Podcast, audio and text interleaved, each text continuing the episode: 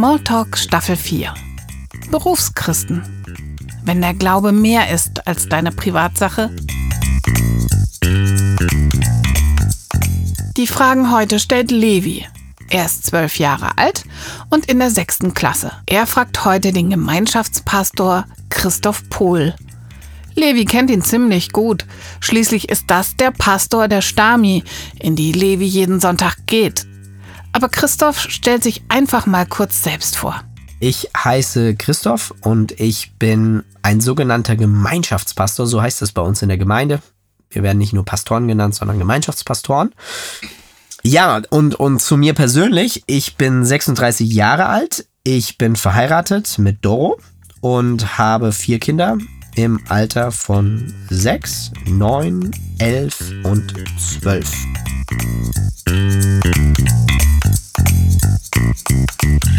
Zu Beginn hatten wir eine kleine technische Panne. Aber keine Sorge, die Aufnahmequalität wird nach ein paar Minuten wieder wie gewohnt richtig gut. Warum wird man eigentlich Pastor oder Pastorin? In meinem Fall war es wirklich so, dass mir der Job einfach richtig Spaß gemacht hat. Also, jetzt fragst du dich natürlich, woher wusste ich vorher schon was von dem Job? Ich habe in der Gemeinde ganz viel mitarbeiten dürfen. Und deswegen liebe ich Müssen das auch heute, Kinder wenn Jugendliche und auch schon Kinder mitarbeiten. Und das ganz schön früh, weil ich das so positiv erlebt habe, mit dabei zu sein und zu merken, hey, ich kann da was und ich kann mich einbringen. Gott hat mir da Gaben gegeben und die kann ich einsetzen. Und dann hatte ich richtig Lust darauf.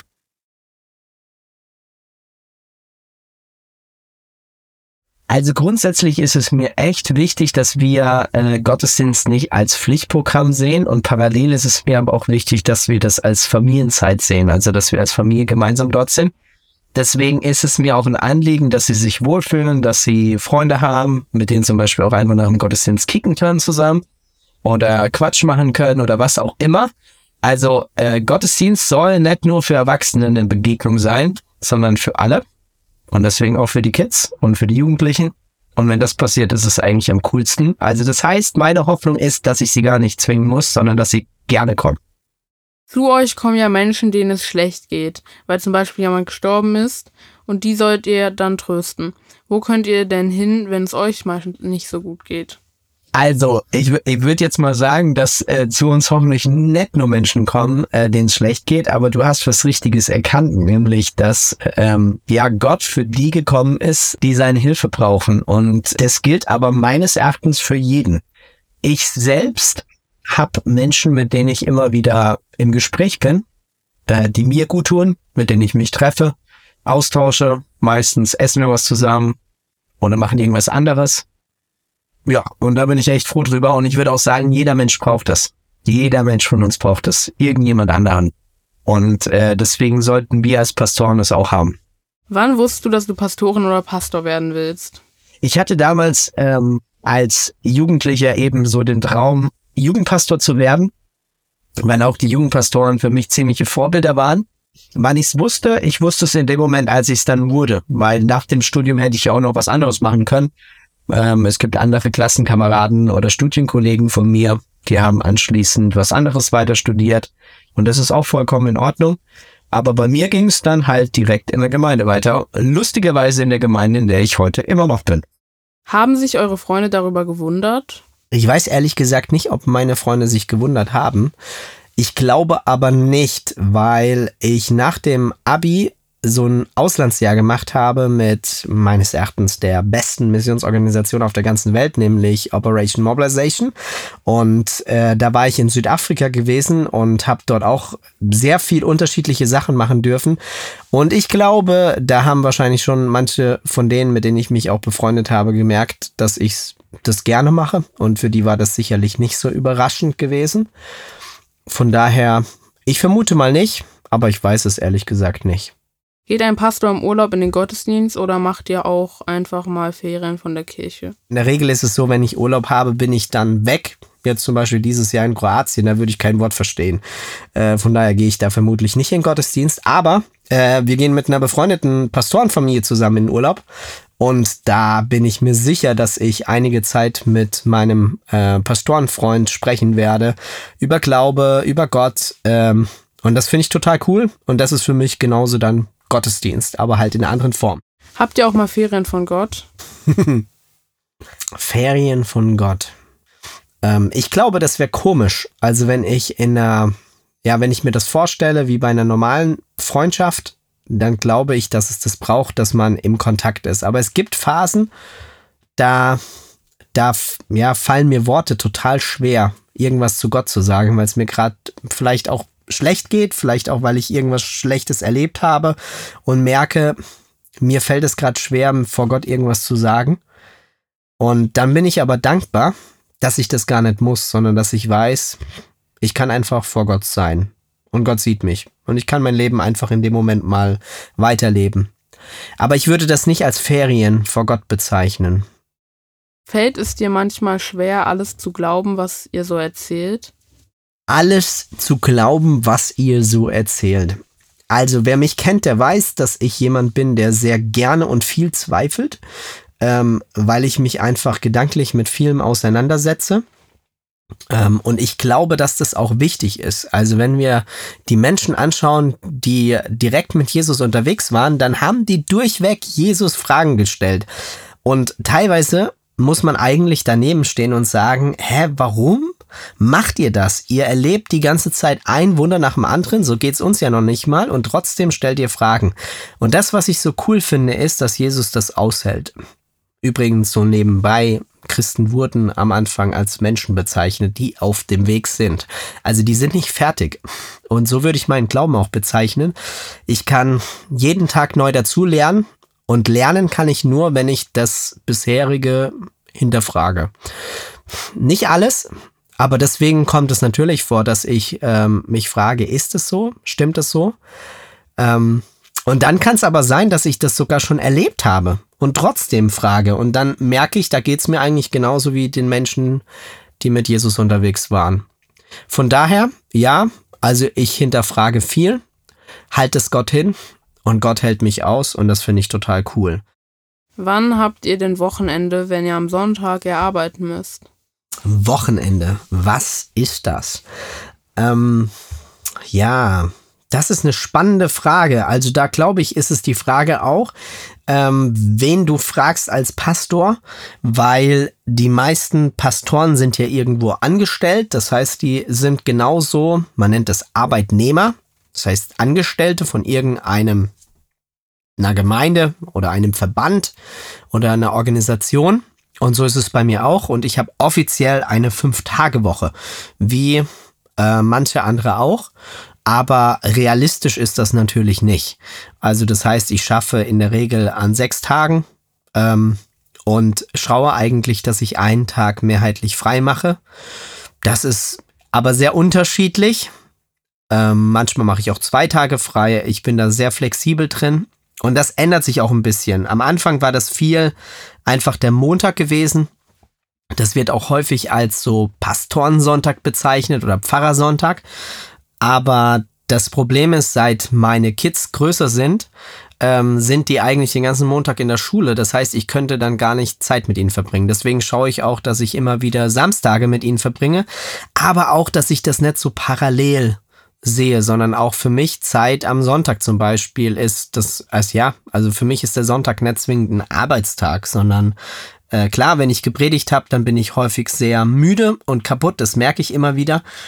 Aber wenn ich einfach nur mit einem kleinen Beitrag im Gottesdienst bin, dann bin ich genauso da wie jeder andere. Und dann verbringe ich mit meiner Family Zeit, treffe mich mit befreundeten Familien in der Gemeinde, außerhalb der Gemeinde.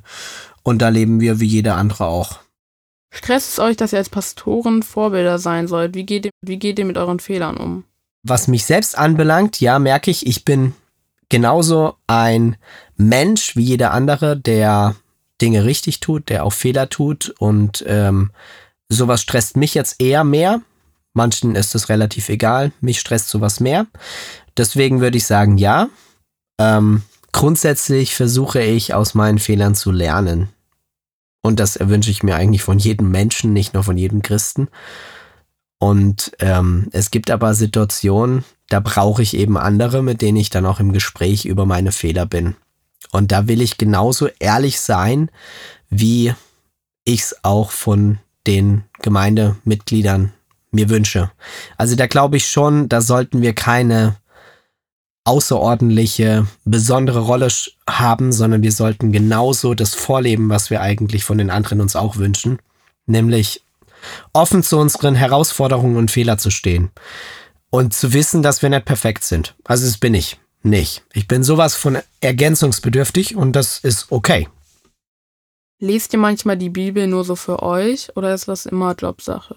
Du sprichst da einen ganz wunden Punkt an, weil das passiert ganz schnell bei vielen meiner Kollegen und bei mir genauso auch, dass wir nämlich ähm, ja vor allem dann ganz stark in der Bibel lesen, wenn wir was am Vorbereiten sind.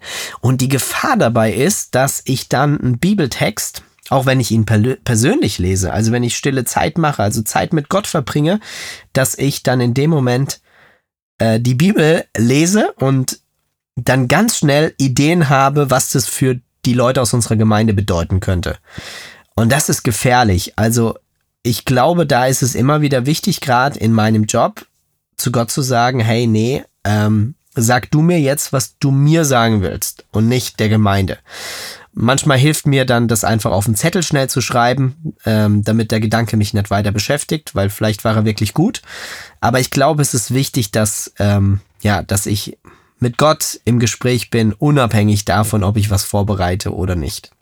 Ihr verheiratet ja Leute, dürft ihr auch sagen, nö, euch wollen wir nicht trauen, ihr passt gar nicht zueinander? Wenn jemand zu mir kommt und sagt, äh, er will den Segen Gottes, das ist für mich eigentlich das Beste, was es geben kann, weil ähm, dafür bin ich da. Ich möchte Menschen den Segen Gottes zusprechen. Und äh, wenn sie ihr Leben lang miteinander verbringen wollen, dann ist es noch besser, dass ich das dann äh, zusprechen darf. Aber wie bei jedem Traugespräch oder bei jeder Trauung führe ich vorher ein Gespräch oder mehrere Gespräche wo wir auch über Knackpunkte ins Gespräch kommen. Und da versuche ich eigentlich, wenn ich das Gefühl habe, dass es da wirklich knifflig ist, das ist bei mir bis jetzt noch nicht der Fall gewesen, bei den Leuten, die ich getraut habe. Aber wenn das wirklich mal vorkommen sollte, versuche ich eigentlich, dass ich sowas in dem Gespräch vorher schon ja, anspreche oder auch versuche, äh, dahin zu deuten. Ja, ist aber immer wieder eine spannende Sache. Ich finde es aber was ganz Tolles, ähm, Menschen in dem Moment zu begleiten. Muss man als Pastor Theologie studieren oder kann man das auch anders werden? Ja, das ist ähm, ja erstmal ein Titel und den Titel verleiht ein Verband oder eine Organisation oder eine Gemeinde oder eine Kirche und die haben normalerweise sogenannte Voraussetzungen. Und in den meisten Gemeinden und Kirchen sind das, ist die Herausforderung, dass du Theologie studiert haben musst. Es gibt aber auch andere Gemeinden, die machen das ganz anders. Die nennen ähm, gefühlt alles Pastor, was angestellt ist. Und ähm, dann gibt's einen Lobpreispastor, der hat keine Theologie studiert, aber der ist halt für den Lobpreis zuständig. Dann gibt's äh, vielleicht noch einen Community-Pastor, der einfach für Gemeinschaftsevents zuständig ist. Der muss vielleicht auch nicht unbedingt Theologie studiert haben. Äh, und, und, und. Also es gibt ganz unterschiedliche Wege da. Ähm, bei uns im Verband ist es aber so, wir dürfen nur Pastor beziehungsweise in unserem Fall Gemeinschaftspastor genannt werden, wenn wir Theologie studiert haben. Arbeitet ein Pastor immer in der Kirche? Also, wenn du damit jetzt meinst, ob er von der Kirche aus arbeitet, also ob der dort sein Büro hast, hat, dann würde ich sagen, äh, nö, nicht unbedingt. Das ist sehr unterschiedlich gelöst. Manche haben äh, Homeoffice, also arbeiten von zu Hause aus, manche arbeiten woanders und und und. Also da habe ich schon alles erlebt. Ich arbeite zum Beispiel total gerne bei Predigtvorbereitungen von irgendwelchen Kaffees aus. Also, weil ich das total mag, wenn ich in einem Café sitze und die Menschen vor Augen habe, zu denen ich reden möchte. Ich mag das nämlich nicht so, wenn ich dann in meinem Kämmerlein alleine bin und die Menschen nicht sehe, die ich eigentlich ansprechen möchte. Aber vielleicht meinst du mit der Frage auch eher, ob ähm, Pastoren automatisch ähm, in einer Kirche arbeiten oder ob Pastoren auch in einer anderen Organisation arbeiten. Und da würde ich sagen, die meisten Pastoren arbeiten in einer Kirche und das hat was damit zu tun, dass der Titel Pastor übersetzt eigentlich Hirte bedeutet und das sind die, die für die Gemeinde zuständig sind. Also die haben die Hirtenaufgabe der Gemeinde. Und deswegen sind die in der Regel dann auch in der Gemeinde. Und die anderen, die außerhalb von der Gemeinde arbeiten, die haben dann unterschiedliche Titel. Aber du, ich könnte jetzt auch wo ganz anders arbeiten und plötzlich kriege ich einen anderen Titel. Also von daher äh, ist der Titel nicht so an meiner, an meinem Studium gebunden, sondern äh, es kann auch ganz anders am Schluss rauskommen. Was ist das Allerbeste an eurem Beruf? Ich liebe es einmal, dass wir mit Menschen zusammenarbeiten, weil ich das einfach toll finde. Und das zweite ist, dass wir die Menschen begleiten dürfen, mit ihnen unterwegs sein dürfen in, ja, in, in so wichtigen Momenten. Also jetzt denkt beispielsweise mal an eine Hochzeit oder an eine äh, Taufe oder an eine äh, Beerdigung. Das sind alles so wichtige Momente, wenn vielleicht auch nicht immer schöne, aber so wichtige Momente, wo wir mit Menschen ins Gespräch kommen dürfen. Und ähm, ich würde fast sagen, das sind entscheidende Momente deines Lebens. Also die Taufe zum Beispiel sollte der entscheidende Moment deines Lebens sein oder die Trauung ist ein entscheidender Moment oder die Beerdigung erst recht äh, für viele Familienangehörige. Und deswegen glaube ich, dass wir hier echt eine ganz einen ganz tollen Job haben. Aber wir machen natürlich auch noch vieles andere. Wir machen Veranstaltungen und, und, und. Und da finde ich das Tolle, dass wir Menschen in Verbindung mit Gott bringen dürfen. Also, dass wir ihnen von Gott erzählen dürfen und ja, sie dort, wenn alles gut geht und Gott wirkt, äh, Gott näher kennen und lieben lernen. Und das ist was Grandioses. Und was ist das, was ihr so richtig doof findet? Mit Menschen zusammenzuarbeiten. also, ich habe das vorhin ja gesagt, ich liebe es, mit Menschen zusammenzuarbeiten. Und das ist absolut so. Und dann ist es aber auch so, Menschen, inklusive mir, können ganz schön anstrengend sein. Und ähm, Gemeinden haben manchmal ganz schön viele Probleme, weil sie sich sehr viel mit sich selbst beschäftigen und vergessen, um was es eigentlich geht. Und dann regen die sich über Kleinigkeiten auf und dann gibt's da Ärger darüber. Und da gibt's schon Momente, die nerven mich. Aber das, was mich vor allem nervt, also ist nicht die Unterschiedlichkeit, sondern mehr, wenn Menschen mehr mit sich selbst beschäftigt sind, wenn ihnen fehlt, um was es eigentlich geht, wenn sie auf Kleinigkeiten achten, wenn sie eigentlich nicht interessiert, dass Menschen Jesus kennenlernen, sondern dass sie mehr damit beschäftigt sind, sich über ihre persönlichen Probleme, die vielleicht mit der Musik oder der Art des Gottesdienstes oder der Gemeinde zu tun haben, beschäftigt sind. Was ist das Lustigste, was euch als Pastor mal passiert ist? Ähm, äh, ich muss gerade echt überlegen, weil äh, das ist schwierig zu sagen. Was ist das Lustigste, was mir als äh, Pastor schon ähm, passiert ist. Und zwar zwei Sachen. Ähm, und ja, oder wahrscheinlich mehrere Sachen, aber zwei Sachen, die mir direkt einfallen und beide haben lustigerweise was mit der Taufe zu tun. Ähm, die eine Sache ist jetzt erst vor kurzem passiert. Bei einer unserer letzten Taufen, da haben wir im Swing, Swimmingpool getauft. Und äh, wir haben, ohne zu merken, sind wir bei der Taufe immer einen Schritt zurückgegangen. Und ähm, wir lassen bei der Taufe den Täufling nach hinten fallen. Und äh, dann ist Folgendes passiert, dass der Täufling leider nicht unter Wasser war komplett, sondern äh, mit dem Kopf dann über dem Rand des Swimmingpools hing und wir ihn dann quasi runtergedrückt haben. Das war ein ziemlich lustiger Moment. Aber der viel lustigere Moment, der ist bei einer Taufe vor ein paar Jahren passiert. Ähm, da war ich in einer anderen Gemeinde und habe dort die Taufe durchgeführt, weil sie keinen eigenen Pastor hatte hatten und der äh, Täufling ähm, dort äh, in der Gemeinde bei uns in die Jugend gegangen ist. Und dann habe ich diese Person getauft. Und ich hatte aber natürlich, ich kannte den Ort nicht und habe mir das vorher auch nicht angeschaut. Und das war an einem Fluss. Und wir haben zu der Zeit auch in einem Fluss getauft, aber das war bei uns total flach. Ja, dort an der Taufstelle war das nicht so. Und ähm, dann ging's halt mit der Taufe los und ich krieg keinen Halt und plötzlich liege ich volle Kanne im Wasser Und ähm, der, die zweite Person, die mit mir die Taufe durchführt, das machen wir immer gemeinsam, die musste mich dann quasi mit dem Täufling gemeinsam rausziehen, äh, damit ich wieder gerade stehen kann. Ja, das war ein ziemlich lustiges Bild und wird gerne heute, obwohl es schon viele Jahre her ist, äh, noch gerne verwendet. Habt ihr immer einen direkten Draht zu Gott oder fühlt sich der auch für euch manchmal ganz schön weit weg an? So wie ich vorhin erwähnt habe, äh, da würde ich sagen, da geht es uns genauso wie allen anderen Menschen, die mit Jesus unterwegs sind, genauso. Es gibt Zeiten, da fühlen wir uns Gott total nah, wir erleben etwas mit Gott. Und dann gibt es Phasen, in denen ähm, wirkt er so fern.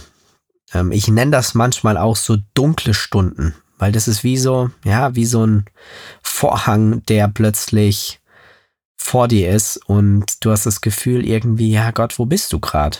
Und dann ist es so gut, dass ich eben nicht nur Pastor bin, sondern genauso auch Christ wie jeder andere und genauso Bedürfnisse habe und deswegen genauso auf meine Geschwister zugreifen kann und darf, wie andere auch. Und das finde ich toll bei uns in der Gemeinde, dass das so normal ist, dass wir auch in der Gemeindeleitung dann füreinander da sind und dann füreinander beten und miteinander ringen und kämpfen darum, dass ja, dass Gott sich auch wieder zeigt. Was macht ihr eigentlich, wenn ihr bei der Beerdigung selber voll traurig seid? Ihr könnt doch nicht einfach mitten auf dem Friedhof selber anfangen zu weinen, oder? Du meinst, wenn wir die Predigt selbst durch äh, oder die Beerdigung selbst durchführen, ne? Ähm, ich verstehe, was du meinst. Und ich glaube aber, dass es Momente gibt, dass das ganz okay ist. Ähm, ich war letztens auf einer Beerdigung gewesen, die war sehr bewegend, weil da jemand viel zu früh verstorben ist. Ähm, und die wurde von mehreren Pastoren gemeinsam gemacht, weil das eine Person war, die war in unterschiedlichen Gemeinden aktiv gewesen. Und die, die haben beide mindestens Tränen in den Augen gehabt, als sie da vorne sta äh, standen. Teilweise mussten sie auch abbrechen, weil ihnen die Tränen gekommen sind und weil sie angefangen haben zu weinen. Und ich finde das vollkommen in Ordnung, ähm, weil sie in dem Moment einfach die Nähe auch zu dieser Person gezeigt haben. Wenn es allerdings bei einer irgendeiner neutralen Person passiert, die du gar nicht großartig kennst, dann ist es vielleicht auch für die Angehörigen befremdlich. Aber jetzt gerade in so einem Moment, wo du die Menschen kennst und äh, gerade die Leute, die wir beerdigen aus unseren Gemeinden, die kennen wir ja sehr eng, mh, mm, da ist das auch okay. Und ich finde, das zeigt nochmal, dass wir genauso normal sind ähm, und auch darüber nicht hinweggehen wollen, sondern wir sind genauso Menschen wie alle anderen auch. Das war sie schon, die vierte Staffel Smalltalk. Allen Interviewgästen ein herzliches Dankeschön dafür, dass ihr ein bisschen aus dem Nähkästchen geplaudert habt. Und ein dickes Dankeschön auch an die vielen Kids, die bei dieser Staffel mitgewirkt haben. Und euch fürs Zuhören auch ein herzliches Dankeschön. Wenn ihr eigene Ideen zu Themen habt oder selbst mal bei uns Reporterkinder werden wollt, dann schreibt uns. Unsere Kontaktdaten findet ihr unter dieser Folge im Podcast Player oder unter www.bibletunes-kids.de. Wir würden uns freuen, von euch zu hören. Smalltalk.